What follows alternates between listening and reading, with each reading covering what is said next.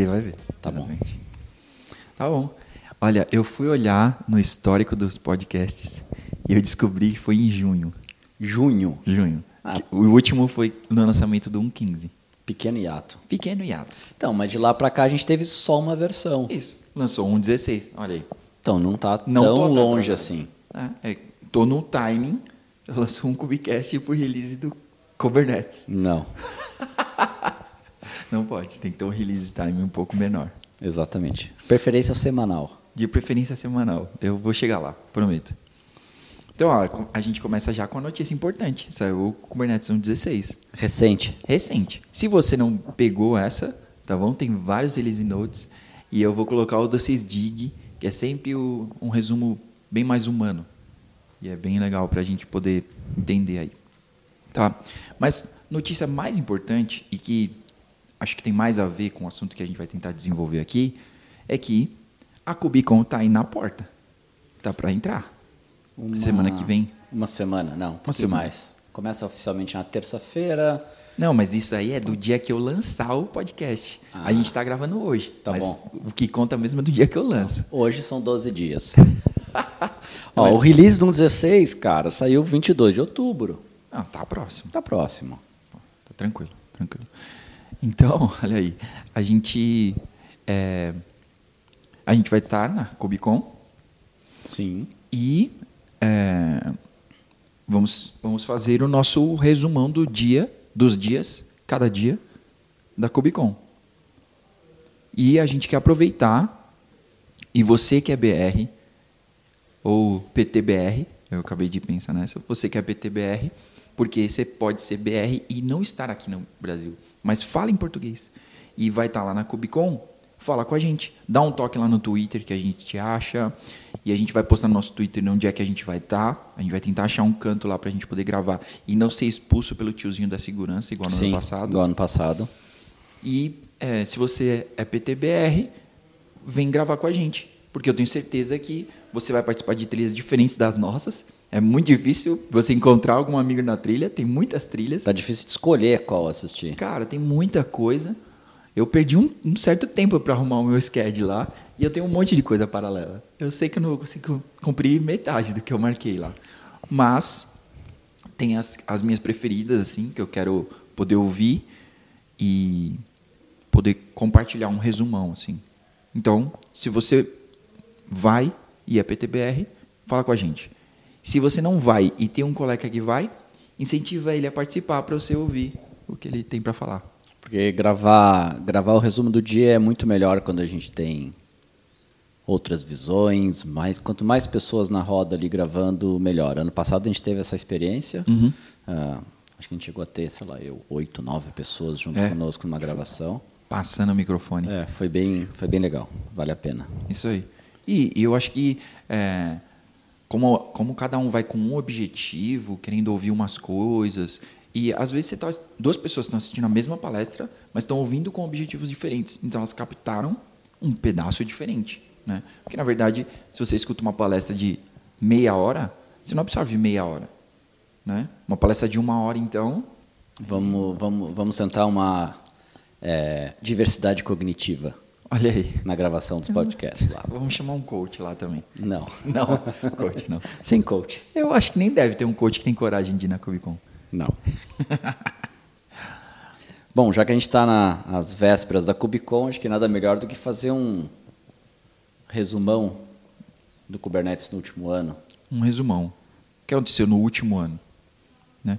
E eu, eu queria, talvez, começar com o que eu mais tenho escutado por aí dos haters. Eu acho que eles, é, e dos memes e tudo mais, sempre tem alguém dizendo: ah, coloque Kubernetes e todos os seus problemas vão estar acabados. Então, ou o cara está ironizando, né? Porque ele tem Kubernetes e ele sabe quais são os problemas, né? Do, do mundo lindo que venderam. Ou então ele não está usando, tá? E ele está ironizando isso de que tipo, cara, não, não vai resolver problema nenhum, né? Então Pode resolver alguns. pode, pode resolver alguns Mas não vai problemas. resolver todos, vai. definitivamente. Todos, com certeza. todos os seus problemas, se todos os seus problemas forem de infraestrutura, aí eles podem, o Kubernetes pode resolver um monte deles. Mas se todos os problemas forem só de infraestrutura, talvez é porque você não está olhando para o seu time de dev. talvez é porque você nem conseguiu olhar para a aplicação ainda. Esses problemas são tão grandes. É, então, eu acho que é, tem um gráfico muito legal do Gartner que fala do hype. Né? O gráfico do hype. Não é sobre o Kubernetes, é o gráfico sobre o hype. E eu acredito que a gente está acabando o hype agora. Né? Então, tem uma, é, algumas fases desse, desse gráfico e eu acredito que a gente está caminhando no momento pela estrada da iluminação. É como eles chamam esse. De, depois que você passou pelo vale da desilusão, é top. Sim. Esses nomes são muito bons. Então, eu tô, estou tô pesquisando aqui quais são as, as etapas, né? Isso. Porque tem, a, tem o pico das expectativas hum. infladas, uhum. depois tem a desilusão, aí tem a, a rampa da iluminação. Isso. Eu acredito que nós estamos nessa. Nessa rampa da iluminação. Nesse momento, nós estamos na rampa da iluminação, que a gente está compreendendo o que, que o Kubernetes faz, o que, que o Kubernetes não faz. O que, que você, você vai ter que fazer sozinho, o que, que é, já tem ferramentas, o que, que você vai precisar quebrar umas pedras aí dentro mesmo da o, sua empresa. O que você precisa fazer para que o Kubernetes possa fazer a parte dele. Exatamente. Coisas, coisas que você precisa deixar ele fazer para ele, deixar ele trabalhar direito né? Então, eu acredito que a gente está nesse momento, como comunidade, assim, estamos nessa estrada da iluminação. E logo à frente vem o platô da produtividade, que é quando vai virar normal. Kubernetes vai virar normal, assim. Vai virar tranquilo. VMware. Vai virar VMware. Isso. Fica e no aí, platô ali de, de produtividade, simplesmente funciona. Isso. E aí, igual todo mundo o fala. Hype acabou. Hoje, acabou. E aí não vai ter mais camiseta de Kubernetes. Você vai usar a camiseta de Kubernetes, todo mundo vai falar. Veio de camiseta do VMware hoje? Vai ser isso. Entendeu? Talvez nosso podcast nunca seja patrocinado pelo VMware. Não. Ou mas vai, eles, né? Mas se eles quiserem. O Porta dos tá Fundos não conseguiu o patrocínio do Spoleto. do Espoleto. É verdade. Zoando os caras. Ah, se você é do VMware e quiser patrocinar nosso podcast. Isso. Ou se você é do VMware, não quiser patrocinar o podcast, mas quiser arrumar um vSphere para a gente poder testar algumas coisas, também. Também tá valendo. Também estamos. Aí. Já serve como patrocínio e a gente começa a falar piadas boas. Tá bom. então, ó, queria contar alguns dados aí. É, que tem uma pesquisa da, que a CNCF liberou e eu destaquei alguns pontos aí. Então, o primeiro e para mim mais chocante assim foi que e essa pesquisa é do, é do comecinho desse ano, de 2019. Então, ela retrata o ano de 2018. Uhum. Tá? E, então, quer dizer que no ano passado, 40% das grandes empresas, com mais de 5 mil funcionários, já tem Kubernetes em produção. Então, no ano passado, isso já era realidade, 40%. Tá? Que para mim é muito. Para mim é um bocado de empresa grande Sim, bastante rodando. Produ rodando produção em cima de Kubernetes. Tá? E 20% dessas empresas já tem release semanal. Que eu acho bem da hora, porque o cara não continuou no mesmo, no mesmo padrão. Ele não tem Gmood para poder colocar um deploy no ar. Ele já está colocando as coisas, é, ele está modificando várias coisas ao mesmo tempo. Então ele já mudou a infraestrutura, já está mudando o jeito de colocar as coisas no ar e provavelmente ele está adotando outras práticas para poder chegar aí, né? Então, porque isso exige. O cara ter um release semanal exige um bocado de outras coisas estarem é, resolvidas. Teste, pipeline, um processo de aprovação já bem bem, bem azeitado. Bem azeitado. Uhum. É, e, e, testes principalmente, né? Que Sim. é o que a gente menos vê e é o que todo mundo mais fala. Sim. Todo mundo sempre está falando, não, roda teste, faz teste automatizado, black box e sei lá o quê, né? E mesmo assim, pô, não, a maior parte das pessoas não fazem. Não. Né? Então, é bem importante aí. É, 42% dessa galera já tem deploy automático e outros 25%, né? Então aí já dá 67%, né, que já está automatizado De alguma forma. de alguma forma. O cara pode não ser automático de ponta a ponta, mas o cara não tem que transferir um, um arquivo via FTP lá para o servidor e reaplicar. Manda um zip para cá, manda para cá a versão final final e a gente manda. Final, final 3. É, nova final. Então, tipo, é, já tem uma galera que está adotando essas, essas práticas. E é, 67% também, aí, por coincidência, já realizam testes nos seus pipelines. Então, é, já é uma galera que está é, tomando consciência de quanto você pode automatizar dessas coisas e agilizar o seu, o seu final, né? o seu processo completo. Aqui eu acho que a grande maioria é de empresas, talvez americanas, Sim. Europa, Uhum. Que a CNCF tem ali no seu. tem uma abrangência maior lá. E, e aqui mostra que essas empresas já venceram, acho, a primeira parte de automação e passaram a se concentrar talvez mais em testes, tá? Mas é a suposição minha. Por isso que tem um número tão alto. Eu achei, eu achei alto esse número, tá? 67% das empresas já realizam testes nos pipelines. Uhum. É, bas- é bastante coisa. É um número alto. É um número Tá alto. perto aqui do estado da arte, tá? Uhum. Então, Sim. É, E é, o último dado é que é, só no segundo semestre de 2018, então, a gente teve um aumento de 50% no uso de containers em produção. Então, de 2017 para 2018, as coisas mudaram drasticamente. E eu acho que para 2019 mudaram mais ainda. As coisas ficaram muito mais fáceis, né? eu acredito. eh, ficaram muito mais claras. Sim. O Kubernetes, eu acho que deixou de ser aquele, aquele ninho de cobra que tipo ninguém sabia exatamente as coisas que estavam acontecendo e você não, não conseguia entender. Precisava ser o Kelsey para poder entender o que, que as coisas estavam acontecendo. Né? Tinha três caras que sabiam e o cara escreveu o livro e é o dono do negócio. Mas hoje não, hoje você estuda e você entende e você tem visibilidade das coisas que estão acontecendo e tudo mais.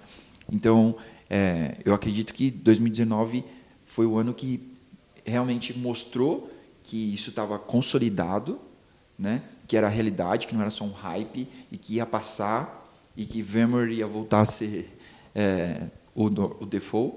né?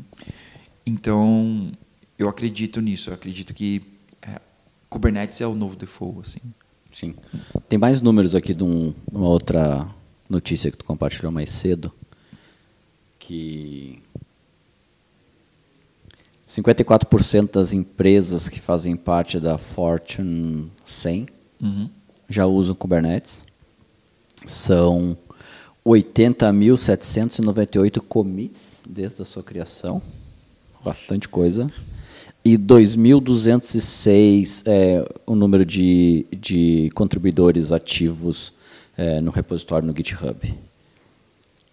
Tem mais números, eu acho, nessa reportagem aqui. Tem o número de forks também, né? Acho que tu comentou mais, mais cedo sobre isso. Ó, Eu estou abrindo, eu abrindo agora o GitHub e olha só, é, da época que o cara fez essa pesquisa até agora, então nesse exato momento, 8 de novembro às 16h17, são 85.308 commits. 5 mil commits a mais.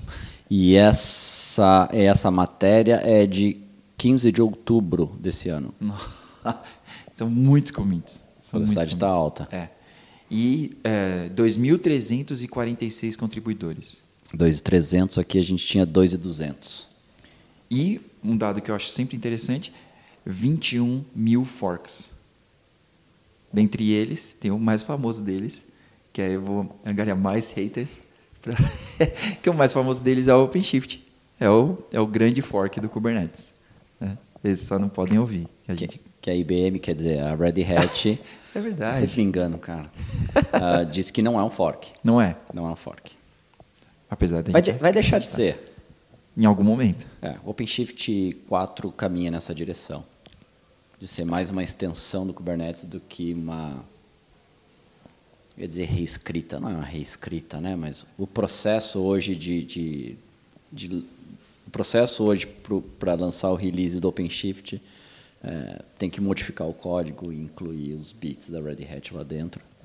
Então, por isso que a turma brinca e chama de fork. É. E tem, tá tem discussões bem calorosas sobre isso na internet, a gente não precisa Não, fazer não aqui. precisa. Porque Mas- se você pesquisar, tem. Acho que tem uma, inclusive, do Joey Beda É verdade. falando sobre isso. Tem. Mas olha só, tá aí um evento bem legal que a gente vai poder estar Vai lá no, participar. no dia zero da KubeCon, que é o OpenShift Commons Commons Gathering, Gathering. que é o encontro da comunidade OpenShift, clientes, parceiros, ah, contribuidores, ah, onde a gente vai poder trocar ideias sobre projetos, o que cada um está fazendo, vamos ter apresentação de cases. Acho que, no- que eles vão cobrir bastante sobre o OpenShift 4, que já tem uma filosofia completamente diferente do OpenShift 3, que é o que a gente conhece hoje. A gente já deu uma olhada nele ano passado. Uhum. Na KubeCon do ano passado, a gente já conseguiu olhar um pouco do OpenShift 4. Bastante uso de operators para tudo. Sim, é. Eu acho que eu acho que essa iniciativa é uma das né, que mais tem tem mo- modificado a forma de usar o Kubernetes. É o Operators. Né? A gente gravou até um, um podcast sobre O- isso. Operators criado, criados pela CoreOS, Uhum. comprada pela Red Hat. Então, eles deram continua- continuidade no projeto Operators da, da CoreOS e trouxeram Operators para dentro do OpenShift. Sim. Até onde eu sei, até o que eu consegui entender nesse momento, é que o, o objetivo final do OpenShift é ser é você ter um Kubernetes vanilla e todo, todas essas coisas do, do OpenShift serem é, operators e CRDs. é, componentes ali em cima, né? mas o que é completamente diferente do 3. Né? O 3 é, é uma coisa só, mas agora as coisas vão ser plugadas ali em cima Uhum. Sim, sim. e você vai poder ativar ou desativar algumas features que você não quer e beleza, você vai poder usar o que você deseja do OpenShift. Né? Que eu acho bem da, bem da hora, é, que, que faz um contraponto aí ao Rancher, né? que é o seu concorrente, digamos assim. Eu acho que são os dois, as duas plataformas usando o framework do Kubernetes. E que o, o Rancher ele, ele continua tendo né, é, alguns componentes intrínsecos ali quando ele faz a instalação. Então, é, nen- nenhum deles ainda, pelo menos até onde eu entendi, nenhum deles conseguiu ainda estar completamente apenas plugado no Kubernetes. Eles modificam o Kubernetes em benefício próprio. De alguma forma. É, isso aí. É. Tem, tem, tem, tem outras distribuições, né? A gente tem o, o Cloud Foundry também da, da Pivotal, que também embarca Kubernetes. A própria Docker eh, também embarca eh, Kubernetes na plataforma. A Canonical também tem, uma, tem um, um flavor lá, uma distribuição Kubernetes, que eu acho que talvez o da Canonical esteja mais próximo do Vanilla, mas também adiciona talvez pouca funcionalidade. Eu não tive a oportunidade de olhar ainda com calma. E tem a D2IQ, Ex-mesos. ex-mesos. É D, Ex-mesos. D2IQ? É, É, uma coisa É. assim. D2 Que é D2... Ike. Isso aí. ah, que também é uma distribuição Kubernetes, mas eu não co- confesso que não conheço, não sei o quanto eles... é, quanto de funcionalidades eles estão embarcando na distribuição. A filosofia deles é ajudar no dia 2. Uhum. Então eles vão além aí do processo de instalação. Então é possível que a gente veja, e eu vou dar uma olhada lá na distribuição deles, é possível que a gente veja bastante coisa focada na operação, como tem no OpenShift 4 com os operators, ah, para as atividades corriqueiras de upgrade de versão de um Prometheus, de um Istio, a instalação desses componentes dentro do cluster, eh, troca de versão, tudo sendo backup, tudo sendo executado via operators, né? Você toca muito pouco na aplicação, você usa operators para executar aquilo que você quer. Eu quero fazer o upgrade, eu peço para o operator fazer o upgrade para mim.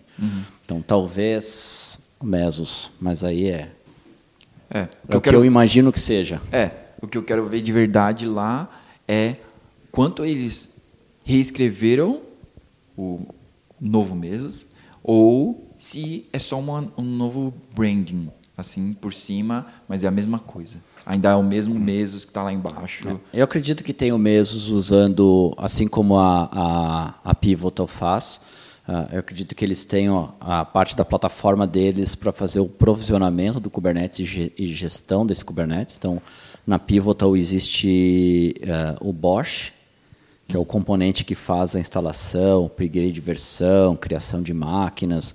Você faz tudo via Bosch, é o componente que executa essas coisas. Tá? Uhum. Ah, e o Kubernetes acaba sendo um componente que o Bosch fez o deploy. Ah, eu acredito que no Mesos a gente possa ver alguma coisa bem semelhante. Tá? Uhum. Mas Kubicon está aí, lá nós vamos descobrir tudo isso. Isso aí, boa. É... Bom, eu acho, como a gente já falou sobre os operators né, e CRDs, que eles trouxeram essa mudança toda de formato, de como você interagir com o Kubernetes, né? E, e eu acho que os, os frameworks, né, eu estou me lembrando de quando a gente gravou esse outro podcast, né, que os operators ficaram simples, né? Tem alguns frameworks para você poder escrever os operators, então torna mais real para todo mundo, para você uma coisa de todo mundo, né? Não é não é reescrever o core do Kubernetes. Cara, eu só quero um, um operator aqui que faça umas tarefas que eu já que eu já tenho mapeadas, que eu já sei como faz, eu já faço elas, mas eu quero que elas fiquem automatizadas para poder me livrar dessa tarefa e partir para o próximo nível, né? Então, acho que essas coisas mudaram bastante o, o Kubernetes esse ano. É... O que mais a gente tem na pauta? Eu acho que eu acho que o eu acho que uma visão agora, talvez, de exatamente sobre como o como o Kubernetes está se tornando realidade, né, uma realidade palpável e que traga algum benefício e que traz benefícios para o dia a dia, benefícios para o seu negócio, né? Mas como ainda falta, e mesmo quando a gente fala de DevOps e todas essas coisas, como ainda falta uma interação e é, uma, uma visão entre dois polos, né? porque parece que a gente tem nas empresas o setor de negócio, né? o departamento, que não consegue enxergar nada do que acontece no setor de tech, no setor de TI. Que, é, e e o contrário também é verdade, que tech não consegue enxergar que negócio está tentando, precisa de uma mudança para atingir o cliente. Cara, eu preciso desse release. E não, não, a gente tem que resolver um débito técnico aqui. Eu entendo as prioridades de TI, né? mas é, eu, não, eu não consigo entender que os dois não consigam se conversar e encontrarem prioridades da empresa. Sim. Que a, que essas são as reais prioridades, que essas são as, é, as verdadeiras.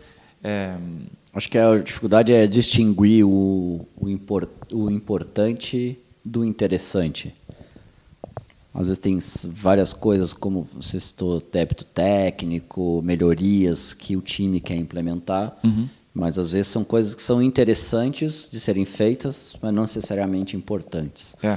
E, e, eu acho que quando, eu acho que outra outra coisa que a, a gente ainda não viu acontecer nesse último ano, acho que acho que está caminhando para isso, uhum. é, porque na verdade eu, eu, vejo falar de ah, TI mais próxima do negócio é uma coisa que eu sei lá, eu comecei a ouvir falar disso em 2011, 12 talvez. Comecei a ler, sei lá, os primeiros artigos batendo nessa tecla, tá? Talvez já tivesse há mais tempo, mas ele foi me impactar né, mais ou menos nessa época. Ah, acho que já, já, já tivemos uma grande caminhada nessa direção, mas ainda não chegamos no, no, no ponto ideal. Uhum. Acho que tem bastante coisa ainda para melhorar.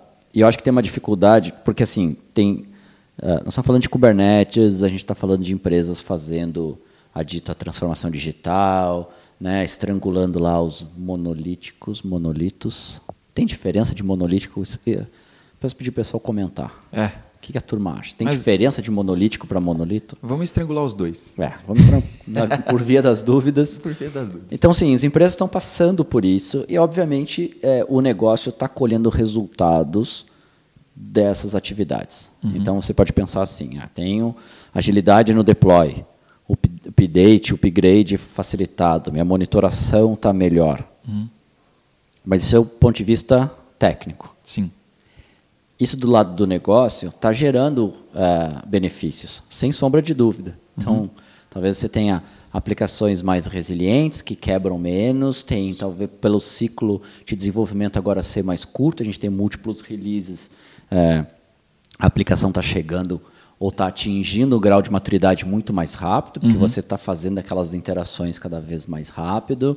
Uh, isso gera uma satisfação no cliente, a aplicação também não cai. Uhum. Uh, Essa estabilidade mantém uma, é, talvez uma reputação né? O, produto está com UX melhor, está mais fácil de usar, e isso, no final das contas, vai é, gerar receita para a empresa. Uhum. Isso tudo resulta lá no final em ela estar tá melhor, é, melhor ranqueada no mercado, a base de usuários crescendo em vez de estar diminuindo, e por aí vai. E aí eu acho que o, que o desafio aqui é como fazer o link do resultado com as ações que geraram esse resultado. Uhum. Que é uma forma de premiar a TI pelo esforço dela. Tá. Ou até mesmo ela saber que, puxa vida, esse resultado conquistado, ou a nossa empresa que hoje está nesse patamar e 12 meses atrás, e aí fazer essas retrospectivas é importante, estava no patamar lá, 20% menor, 30% menor, uhum. boa parte disso é por causa das ações que foram tomadas aqui. Então a gente passou a crescer numa velocidade maior quando a gente trouxe Kubernetes, quando a gente adotou testes, testes unitários na nossa aplicação, quando a gente botou o pipeline de entrega contínua, conseguir medir em que momento a empresa começou a dar saltos maiores e o que, que foi implementado naquela época uhum. para fazer esse link. Eu acho que o desafio talvez esteja aí. Ah, acho que a TI está se aproximando do business, mas eu acho que ainda tem uma dificuldade de linkar as duas coisas, e eu acho que isso é importante porque isso ajuda também a premiar essa área que trabalha tão duro para gerar resultado no negócio, é tão importante, ainda mais hoje, mais do que nunca. Uhum. Ah, acho que precisa ter uma métrica bem clara de, de onde vieram essas Sim. melhoras, quais foram as ações é, que geraram determinados resultados, é, para isso virar um bônus para a área de TI. Porque aí. não? Um orçamento maior ano que vem uhum. e, e, por aí vai. Legal. É, e eu acho, é, eu tinha feito algumas pesquisas sobre o que negócio espera e o que TI espera, onde eles estão focando e onde os outros estão focando.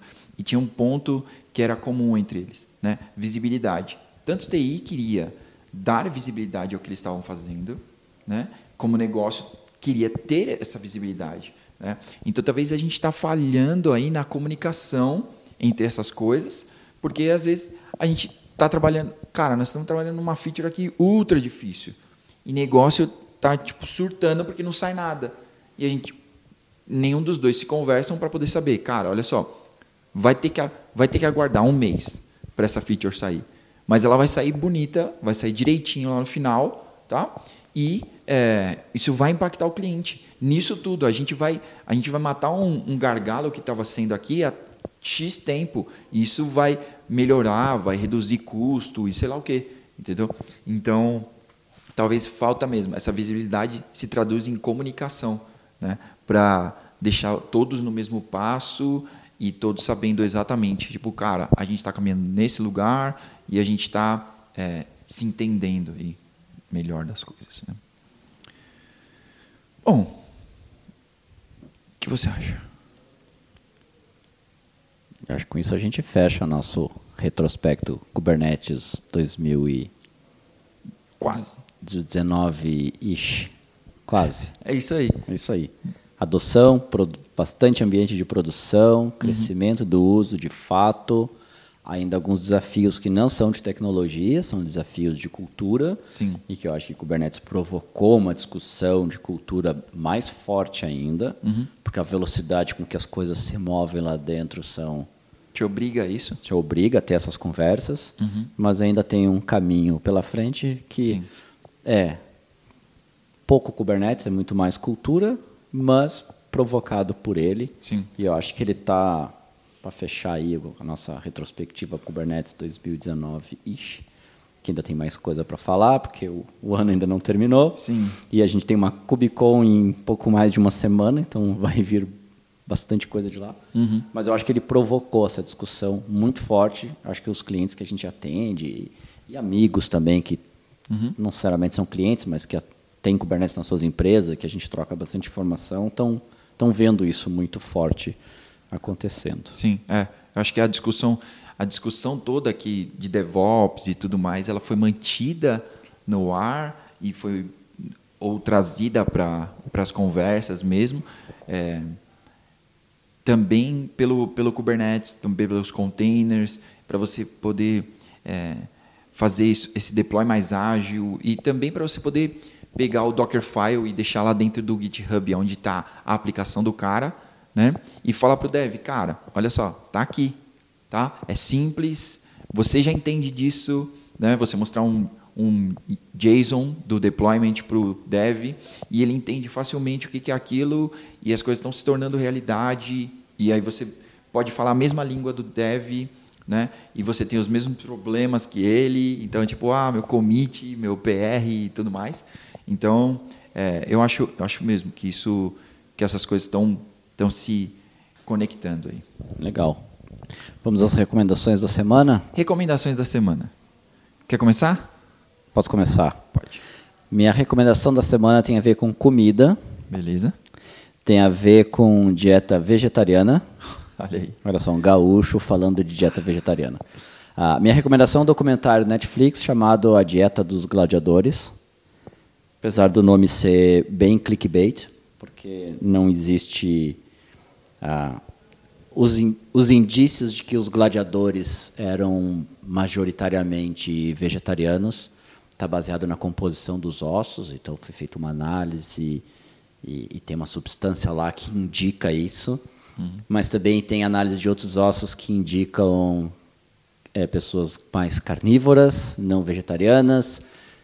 Então, na verdade, acho que é um clickbait o nome, mas apesar disso, ah, acho que o documentário, diferente de dizer não coma carne, isso tem um impacto uh, no planeta, os bichinhos, uh, eles saem desse discurso completamente. Eles vão para um discurso uh, bem focado em dados, em benefícios para o ser humano tá. do consumo de uma dieta vegetariana. Não é vegana, você pode ainda fazer consumo de leite, ovos. Uh, mas eles batem é, bastante na, na, questão da saúde, quais são as alterações que acontecem no organismo da gente, e aí cabe a você tomar a decisão se quer ou não aqueles benefícios. Uhum. Então, coisas como colesterol, é, eles abordam bastante, porque o, o, documentário é narrado e acho que iniciado, foi iniciado por um uh, lutador do UFC, alguma coisa assim, ele é um atleta. Então, ele explora bastante o mundo de atletas, né? Então traz vários atletas do futebol americano, levantamento de peso, o homem mais forte do mundo, uhum. uh, que são vegetarianos e competem nesses esforços que requer construção de massa muscular e coisas que são sabidas ou se acredita-se que a proteína animal tem um grande papel. Uhum. E lá eles quebram isso e mostram que não. Mas uh, o que eu gostei e que eu achei interessante é que uh, eles não se pegam nessa questão é, que você não deve comer. Na verdade, eles mostram o benefício uhum. de ter uma dieta mais focada em baseada em plantas. Sim. E aí cabe a cada um a escolha do que quer fazer, né? Então, uhum. eu quero ter esse benefício ou não quero ter esse benefício? Sim. Então, em vez de ser uma coisa meio lavar cerebral e colocado goela abaixo, não, é baseado realmente em dados, em estudos concretos e estudos estudos bem bem profundos, com bastante amostragem, com bastante pessoas participando. Legal. Então, um documentário que vale a pena. Legal. Ó, a minha recomendação da semana é tipo o McDonald's novo. Não. a anti-recomendação. É. O cara fala de vegetariano. Isso, fica brigando na recomendação. Ah, mas tem o Mac Salad. Não pode. A minha recomendação é não vai no McDonald's e pede salada. Você está no lugar errado. Não, olha, minha recomendação é que eu saiu o caminho lá da Breaking Bad Universe, né? porque agora tem todo o universo deles, que é a melhor série. Pode falar qualquer um, é a melhor série Breaking Bad. Mas a minha recomendação é assistir Better Call Saul. Eu assisti a última temporada é, agora e vou assistir ao caminho agora que eu terminei as duas, vou assistir o filme. Mas que Better Call Saul tem preenche muitas lacunas deixadas ali no meio do Breaking Bad, de como construiu aquele laboratório subterrâneo, é, da relação do Fring e dos do Salamancas lá e tudo mais. É muito legal, vale a pena assistir assim. Ela, a primeira temporada ela começa bem lenta, né? mas vale a pena. É, é lógico que é a história do Sol, ele é o protagonista do negócio, mas preenche muitas lacunas, é muito legal e está completamente conectado a Breaking Bad, completamente assim, é muito legal. Não é, não é um spin-off que tipo Breaking Bad está virando quase que trilogia. Tem o Breaking Bad, o Better Call Saul, tem o El Camino. Agora vamos ter, podia ter uma Poios Hermanos, só deles. Só deles. tá bom. Tá bom. top. Boa, é isso. Olha só, Quebramos um hiato. quebramos um hiato. Aí agora a gente vai para Cubicon, A gente vai gravar um antes de ir pra Cubicon semana que vem. tá bom? Onde a gente, o João já se sentiu pressionado pela cara dele aqui. Vocês não estão vendo, mas. Ah, mas em breve, início do ano, provavelmente, a gente vai ter o nosso estúdio. Aí E vai aí nós vamos ter câmeras no estúdio. E vocês vão poder ver essas expressões. Isso aí. E a gente pode fazer uma visitação na, no QG da Get Up. Pode. Fazer uma É, festa. Mas o, o- nós vamos gravar um das nossas expectativas Expectativas para Cubicon. para Cubicon. Quais, quais as, as top ideias do seu sketch? Tá bom. Vou selecionar não vou minhas responder agora, também. Não. Pra gente ir. porque esse terminou. Isso. Porque acabou esse. Então tá bom. Combinado. Até o próximo. Até.